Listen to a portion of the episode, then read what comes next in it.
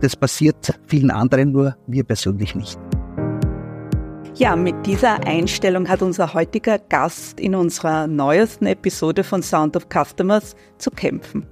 Und das tut er seit zwölf Jahren in der Kommunikation an ganz viele unterschiedliche Zielgruppen, besonders auch an die ganz Kleinen unter uns. Augen auf, Ohren auf, Helmi, Start. Und heute auch, Christoph. Denkt ihr jetzt an eure Kindheit? Könnt ihr schon erraten, welche Organisation heute bei uns im Studio ist? Christoph ist stellvertretend für Helmi und noch viel, viel mehr heute bei uns. Und er erzählt uns über das Dilemma seiner Branche.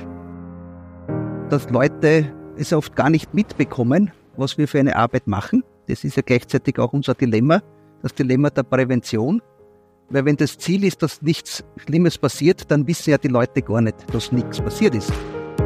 Und dass euch allen und euren Leben in Zukunft hoffentlich nichts passiert, da kann diese Podcast-Episode sicher einen kleinen Beitrag dazu leisten.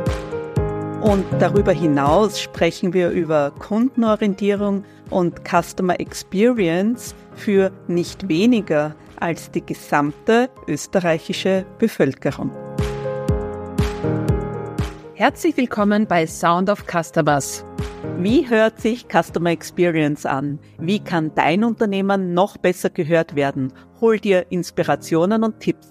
In jeder Folge bringen unsere Gäste ihren ganz besonderen Sound mit und erzählen uns, wie sie ihr Unternehmen für Kundinnen und Kunden so richtig zum Klingen bringen. Schön, dass du reinhörst bei unserem Podcast von Kunde 21. Wir sind Alexandra, Barbara Hallo zu unserer neunten Episode. Zum Start im Juni waren wir noch sehr aufgeregt und neugierig, wie sich alles entwickeln wird. Mittlerweile, ja, sind wir noch immer aufgeregt und neugierig. Wir wissen aber auch, dass uns viele zuhören. Viele, die darüber nachdenken, wie sie ihre Kunden und Kundinnen noch mehr begeistern können. Ein herzliches Hallo an euch alle. Neben der Begeisterung für Kundenorientierung steht auch die Freude am Job und auch der Stolz, etwas zu bewegen. Und heute haben wir einen Gast bei uns, der nicht nur diese Freude und diesen Stolz mitbringt, sondern auch mit Fug und Recht von sich behaupten kann, in einer wahrlich sinnstiftenden Organisation zu arbeiten. Wir freuen uns sehr, dass du da bist. Christoph Feimann, Leiter der Kommunikation beim KFV. Ja, hallo. Freut mich sehr, dass ich bei euch bin. Christoph, du hast uns ja jetzt schon eingangs, wir haben vorab ein bisschen mit dir geplaudert, uns auch erzählt, dass das Kuratorium für Verkehrssicherheit sehr viele unterschiedliche Aufgabenbereiche hat.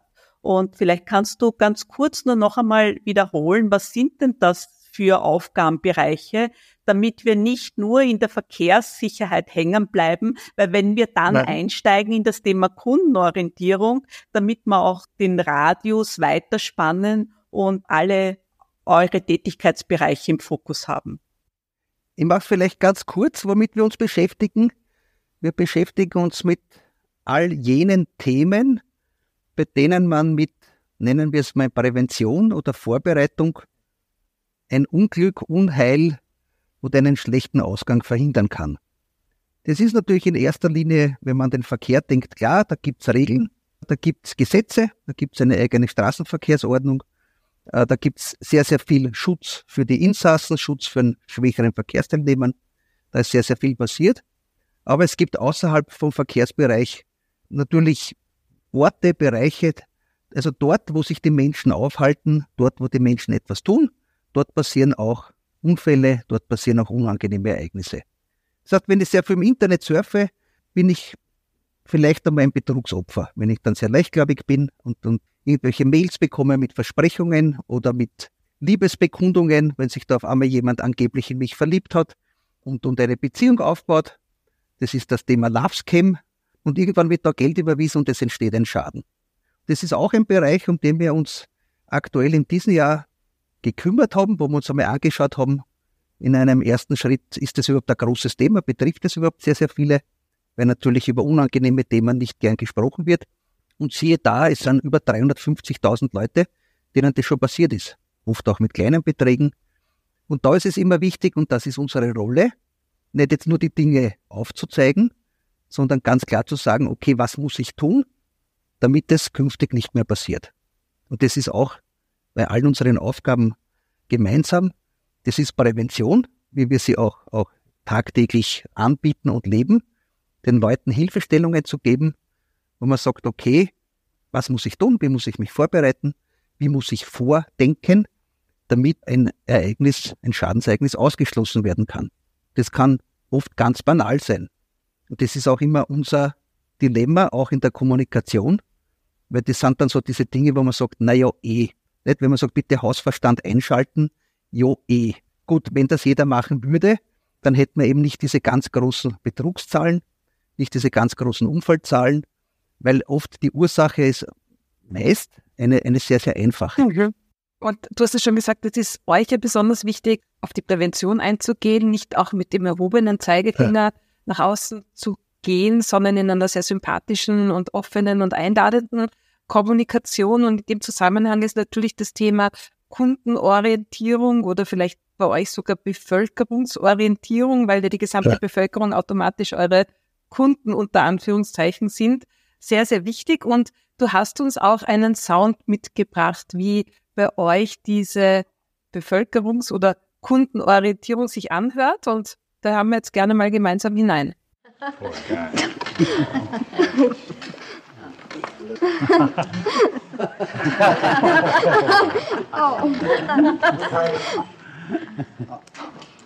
Also wir hören schon, das ist ein entspanntes, ein fröhliches Miteinander lachen. Wieso hast du denn genau diesen Sound ausgewählt und äh, welche Brücke baust du da zur Kundenorientierung? Ja, das ist unser Ziel, dass die Leute unbeschwert leben, dass nichts passiert. Wenn ich gut durchs äh, Leben komme, gut durch meinen Alltag, immer gut von A nach B, dann habe ich Zeit, dass ich unbeschwert bin, Zeit für die schönen Dinge des Lebens, das gemeinsame Lachen. Und das ist das Bild, wo ich sage, unser Kunde, du hast es richtig gesagt, wer ist genau unser Kunde? Wir haben neun Millionen Kunden da draußen einmal in Österreich, äh, weil es sollte niemand was passieren. Und das ist das Ziel, dass die Leute unbeschwert und sicher leben können.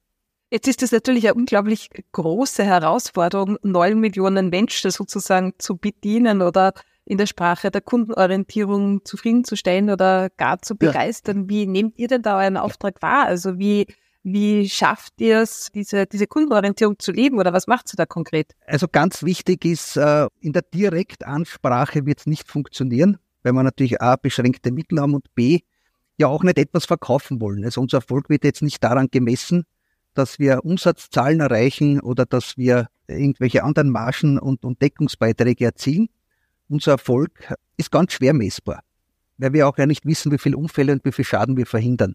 Wir wissen aber, dass wir einen sehr, sehr großen Anteil haben. Und es ist natürlich auch in der Prävention immer schwierig herauszurechnen, was ist jetzt genau unser Anteil oder was ist jetzt generell der Anteil einer Institution, die, die, die sich dafür einsetzt. Im Verkehr haben wir es bei vielen Themen erforscht und äh, weil da sehr langjährige Unfallverletztenzahlen sind, wo man einfach sagt, eine Maßnahme, die gesetzt wird, verhindert dieses und jenes. Wir haben jetzt beispielsweise relativ aktuell auch äh, sehr, sehr stark unterstützt, dass exzessiven Rasern das Auto weggenommen wird.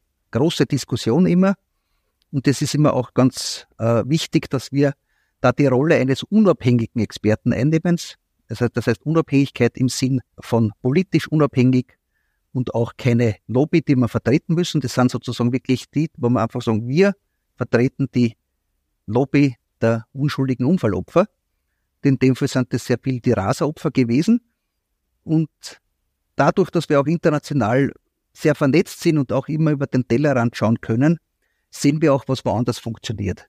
Und da muss man auch sagen, Österreich ist in vielen Dingen Vorreiter, aber eben nicht überall, weil es bei uns oft äh, länger dauert, bis, bis Maßnahmen wirklich auch politisch umgesetzt werden. Und das war etwas, was wir wirklich betrieben haben und wir gesagt haben, da gibt's eine ganz kleine Gruppe an äh, exzessiven Rasern, die ganz großes Unheil anrichten, wenn einmal ein Unfall passiert. Und da ist uns über längere Zeit gelungen, durch eine sehr massive Begleitung, auch mit einer Kampagne, auch mit einer Mutter eines Unfallopfers die Öffentlichkeit zu sensibilisieren, zu informieren und natürlich auch dann politisch den Druck aufzubauen, dass das dann letztendlich umgesetzt worden ist.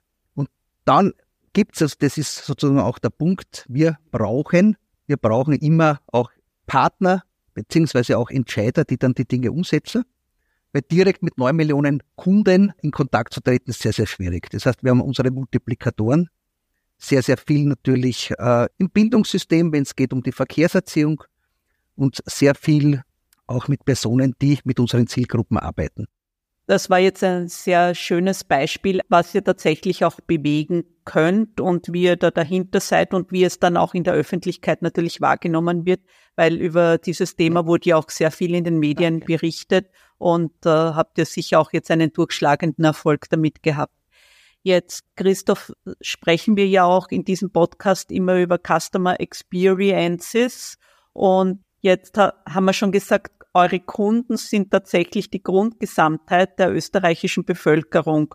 Und es ist natürlich schwierig, die alle einzeln zu erreichen. Jetzt sind ja Experiences, Erlebnisse, wo es dann noch einmal einen Schritt weiter geht. Gibt es bei euch überhaupt den Begriff Experiences oder welchen Anspruch habt ihr denn, äh, da noch ein Stück weiter zu gehen und tatsächlich auch in Customer Experiences zu denken oder zu handeln? Also unsere große Herausforderung ist eben mit dem Thema Prävention, wie ich da schon eingangs auch erwähnt habe, das ist ja ein Thema, wo es wahrscheinlich wenige gibt, die sagen, das interessiert mich jetzt gar nicht. Ne? Also das ist eine ganz eine wichtige Arbeit und super, dass das passiert. Und im selben Atemzug sagen dann ganz viele, ja, aber mir passiert es ja Gott sei Dank eh nicht, weil ich bin ja sozusagen immer vorbereitet, ich tue ja sowas nicht und wenn ich es mache, zum Beispiel mit dem Handy auf der Straße telefonieren, dann habe ich es im Griff.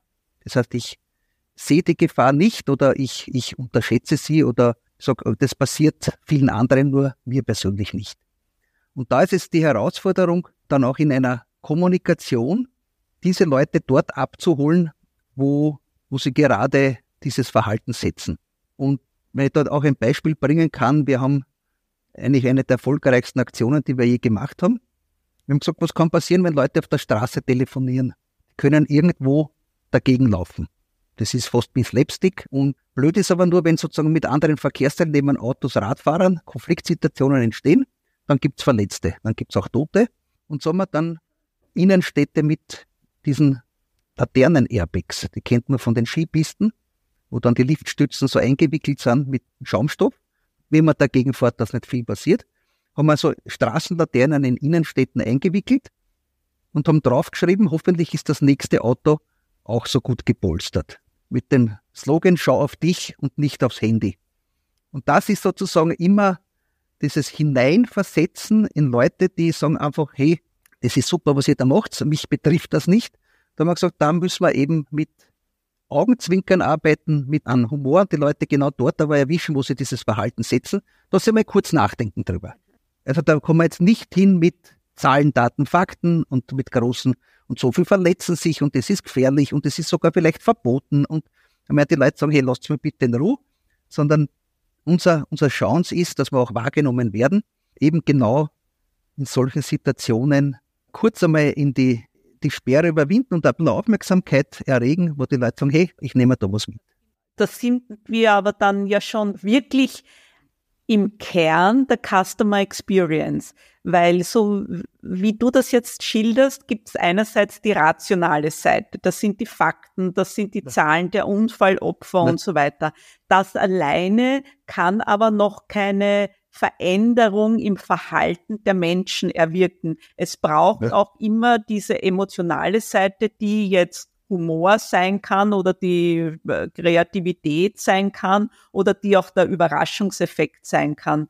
Und so wie ich dich jetzt verstehe, Christoph, habt ihr genau das erkannt, dass ihr mit den Fakten alleine oder mit den erhobenen Zeigefinger oder mit den Gesetzesentwürfen, was auch immer, mit der Seite, mit der rationalen Seite alleine diese Veränderungen bei den Menschen noch nicht bewirken könnt und ihr bewusst auch diesen Schritt auf die, sage jetzt einmal, emotionale Seite geht. Und ja. da sind wir ja dann schon äh, tatsächlich in der Customer Experience. absolut richtig. Ich glaube, es braucht beides. Es gibt sozusagen auch in der, von der Forschungsseite her, das Kuratorium besteht ja sozusagen aus drei Forschungsbereichen, die Unfallursachenforschung machen und eben aus der Kommunikationsseite. Also die Forschungsseite braucht eben diese Daten auch, um, um vergleichbar zu sein, um, um Entwicklungen äh, aufzuzeigen, um auch neue Phänomene einzuordnen. Ne? Das letzte, was uns sozusagen wirklich beschäftigt hat und uns geblieben ist, war das Thema E-Scooter. Da kam auf einmal etwas, was geblieben ist und äh, hat Jahre gedauert, bis das in der offiziellen Unfallstatistik auch aufscheint. Jetzt weiß man, da passiert sehr viel und jetzt gibt es aber auch schon viele Möglichkeiten zum Gegensteuern. Und das ist schon ganz wichtig, diese Forschungsseite. Und vollkommen richtig, auch natürlich in der Kommunikationsseite muss man wirklich schauen, okay, wie erreiche ich, und das ist die zentrale Frage der Kommunikation, wie erreiche ich meine Zielgruppe? Und wir haben jetzt auch eine der größten Gruppen, weil sie natürlich einfach vom Alter her sehr vulnerabel ist, sind, ist die Gruppe der Senioren in Österreich. Da gibt es sozusagen die, die größten Unfallzahlen, jetzt in Absolutzahlen, beziehungsweise auch die folgenschwersten. Also wenn ein 80-Jähriger stürzt, dann hat das andere Auswirkungen, als wenn ein 14-Jähriger stürzt. Und da ist natürlich die Frage, okay, wie erreiche ich jemand in seiner eigenen Wohnung, der 80 ist und der einfach sagt, ich will mit dem Ganzen nichts zu tun haben. Und das sind dann die Dinge, wo ich sage, über die Umwege, über die Kinder und über die Enkelkinder. Weil das sind für uns die, die neuen, oder das sind für uns die Zielgruppen. Wenn sich die Leute wirklich Zeit nehmen für so ein Thema, dann sagen sie, bei mir passt alles, aber ich habe Kinder das ist mir ganz, ganz wichtig, dass überhaupt nichts passiert. Da möchte ich sozusagen auch wissen, was ich tun muss.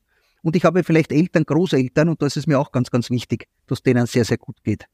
Und da gilt es eben, Angebote zu schaffen, mit denen auch in Dialog zu treten, mit den sozusagen Multiplikatoren oder auch mit dem Umfeld, um zu sagen, wir, wir haben da was, wir haben das Richtige, um eben zu verhindern, dass dein Opa, deine Oma, deine Eltern äh, in der Wohnung stürzen, weil das ist nach wie vor der häufigste Unfall in Österreich, der Sturz in den eigenen vier Wänden und führt der berühmte Oberschenkelhals, ne? und führt sehr, sehr oft direkt dann in die Pflege. Und das ist das Thema, wo man sagen, ja, da, daran wollen wir dann auch gemessen werden, wo man sagt, hey, da, da sind uns Dinge gelungen, die diese Unfälle nachhaltig reduzieren können.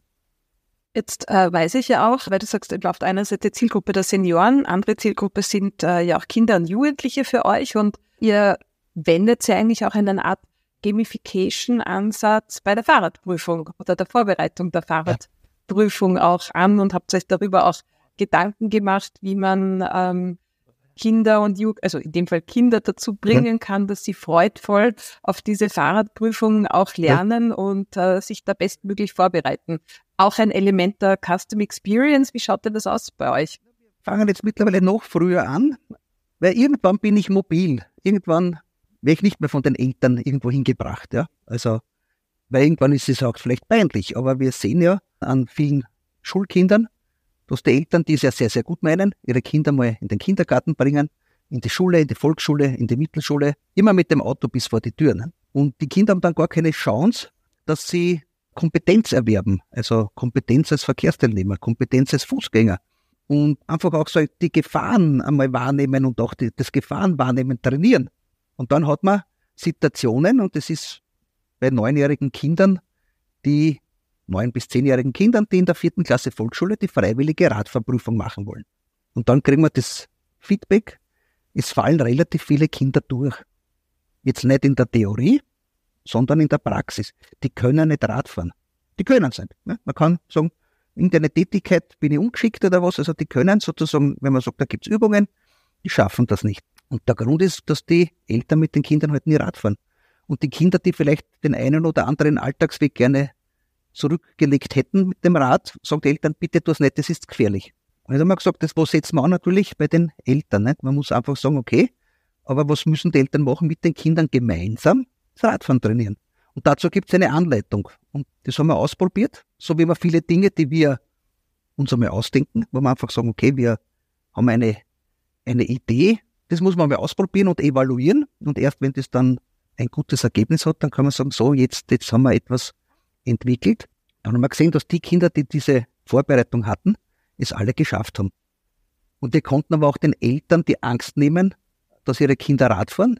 Und dem wir gesagt haben, fahrt genau dort, wo noch einmal ein geschützter Bereich ist, aber übt einmal auch das Abbiegen zum Beispiel auch das Überqueren einer stark befahrenen Straße. Das sind Alltagssituationen, das kann man nicht ausblenden. Und das sind dann die Kinder, die Kompetenz erwerben. Das wären dann auch die, die mit 15, wenn sie ein Moped haben, ist wichtig, dass der auch das Moped das nicht nur jetzt für die Prüfung lernt und einmal weiß, dass es zwar Bremsen gibt, das ist schön, aber dass der einfach weiß, okay, äh, in gewissen Situationen, wie gehe ich damit um, was ist eine richtige Geschwindigkeit etc. Und mittlerweile setzen wir jetzt an bei den Vorschulkindern, die wie so der Radfahrausweis, die dann den Fußgängerausweis machen, so mit sechs Jahren.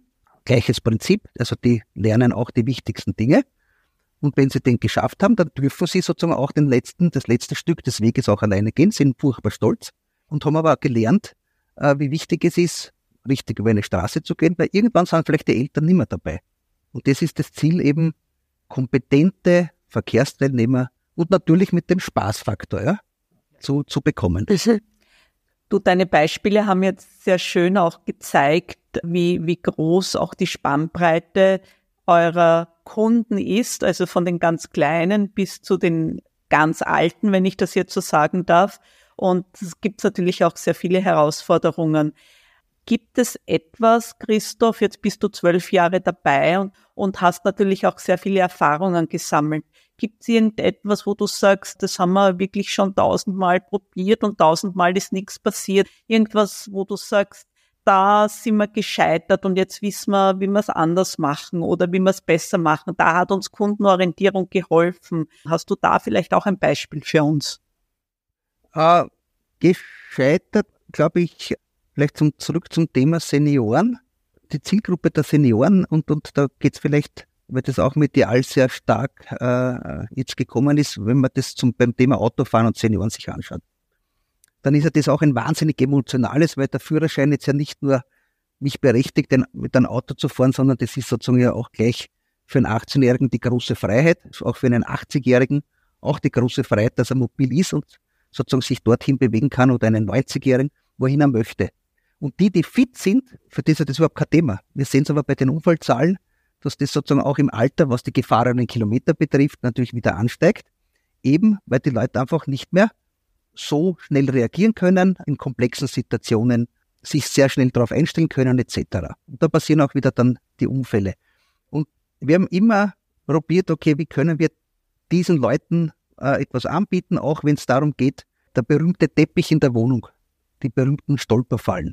Das wissen wir. Wir wissen durch ungefähr 20.000 Spitalsinterview mit verletzten Personen pro Jahr, wie der Unfall passiert ist.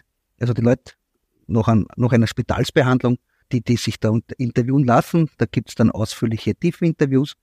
Und so lernen wir sehr, sehr viel über die Unfälle an sich. Und das ist ganz, ganz oft der banale Teppich, der irgendwo liegt und ein Kabel, was irgendwo herumliegt. Und da haben wir probiert immer, wie kommen wir jetzt sozusagen in die Wohnung rein und wollten die Älteren davon überzeugen, einen Wohnungscheck zu machen und äh, irgendwelche anderen Dinge. Und die richtige Zielgruppe sind aber in dem Fall wirklich die Kinder und Enkelkinder. Ne? Und momentan haben wir auch ein, ein Projekt laufen, ein Pilotprojekt, wo wir vor einem Sturzwetter warnen. Man kennt die Hagelwetterwarnung. Das kann man sich dann abonnieren und wenn, bevor der Hagel kommt, kriege ich ein SMS und dann hast du bitte noch irgendwie die Sachen wegräumen, das Auto noch in die Garage und so weiter. Und es gibt auch Wettersituationen, die Stürze signifikant beeinflussen. Ein Kältestress, ein Hitzestress. Das ist wenig überraschend ein Glatteis. Und es ist eine Kombination aus, aus vielen Faktoren wie Luftdruck, Temperatur, Schwankungen.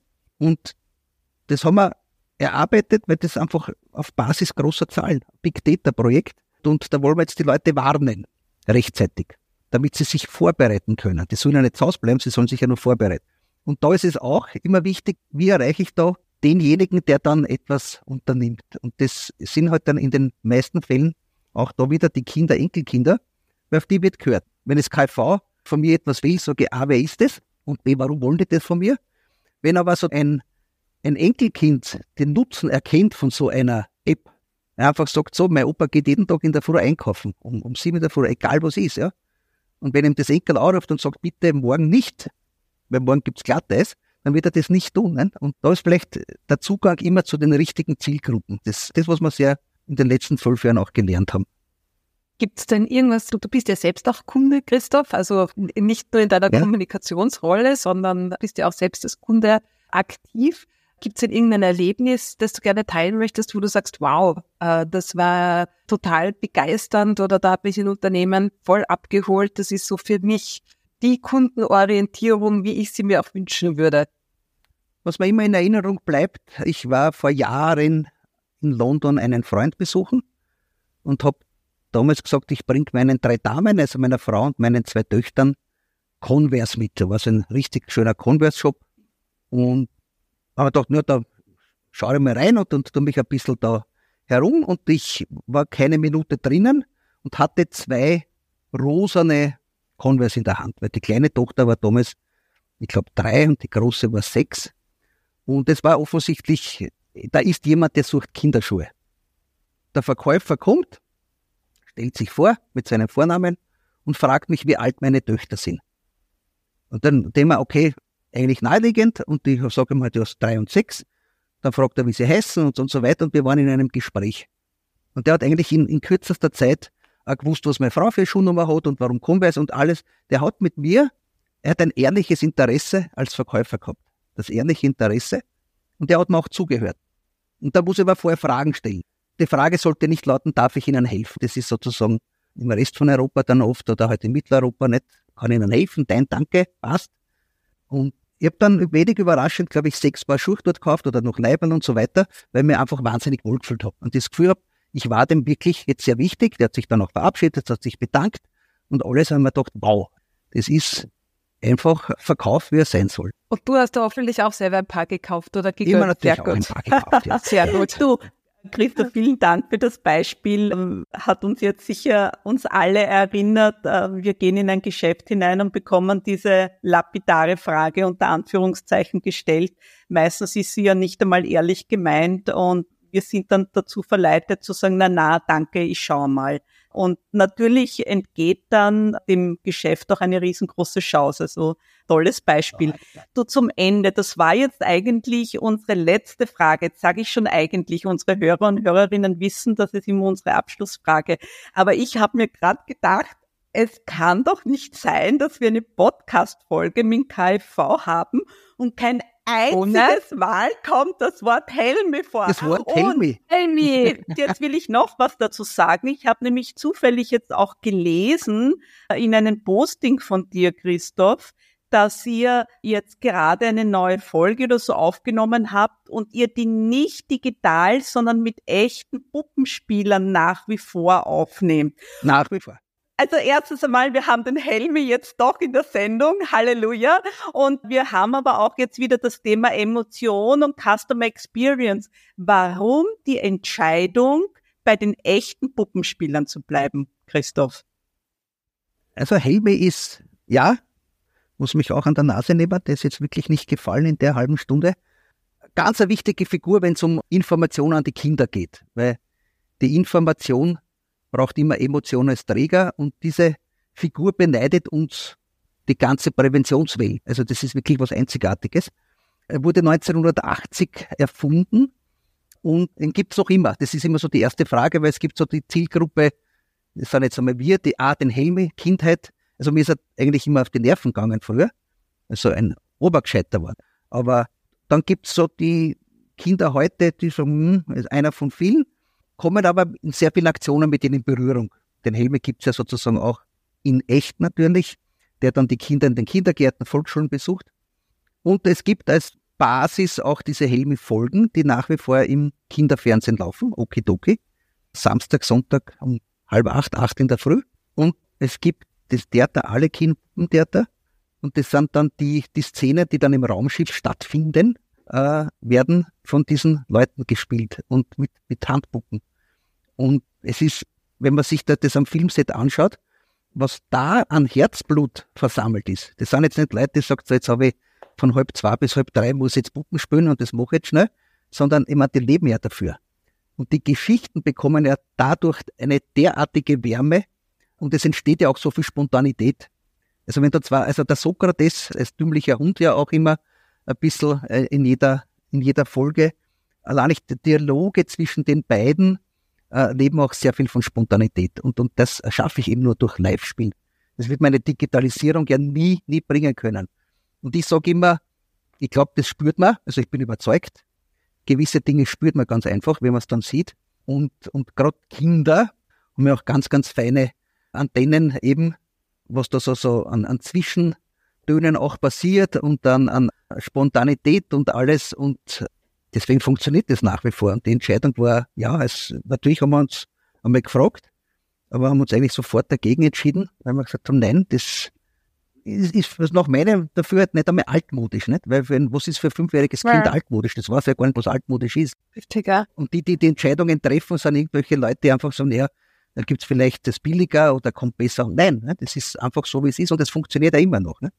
Also der Helmi darf nicht genommen werden. Du ja. der Song Augen auf, Ohren auf, Helmi, Star ist nach wie vor gleich. Ist, ist nach wie vor. Perfekt. Ist nach wie vor du, da hat sich jetzt schön der Kreis geschlossen. Vielen Dank, Christoph. Du hast gerade gesagt, das spürt man. Ja. Das spürt man, dass ja. du für die Prävention lebst. Und man hat jetzt aber auch sehr schön in diesem Gespräch bemerkt und gehört, wie ihr euch aber auch all die Jahre weiterentwickelt. Ihr probiert was Neues aus. Du hast über Apps gesprochen, du hast über Gamification gesprochen. Ihr habt ja auch einen eigenen Podcast, den wir wirklich auch jeden empfehlen können, wo es um sehr wichtige Themen und auch immer aktuelle Themen gibt. Ich glaube, die letzte Ausgabe hat mit dem äh, Schulweg auch zu tun. Genau. Schulweg, ja. Sicher ist sicher, ja. Wenn ich da gleich Werbung machen darf. Na, es ist auch, glaube ich, ein ganz ein wichtiges Medium, weil unsere Geschichten kann man nicht schnell erzählen. Nicht? Bei uns gibt es keine Sonderangebote und ein Bauchfleisch im Angebot und das muss jetzt raus oder ein Möbelhaus wird eröffnet oder Prävention dauert. Das ist, da geht es um, um sehr viel auch Vertrauensaufbau und die, die Dinge, die wir entwickeln, das ist oft, man, klar, man hat immer einen Zeitdruck, aber die Dinge müssen ordentlich entwickelt werden und die müssen auch erforscht werden und nicht aus dem Bauch heraus. Deswegen ist es auch, glaube ich, immer gut, dann Medien zu haben, wo man die Zeit hat, das auch erklären zu können, ja. Christoph, vielen, vielen herzlichen Dank. Danke für den wirklich interessanten und auch lehrreichen, finde ich.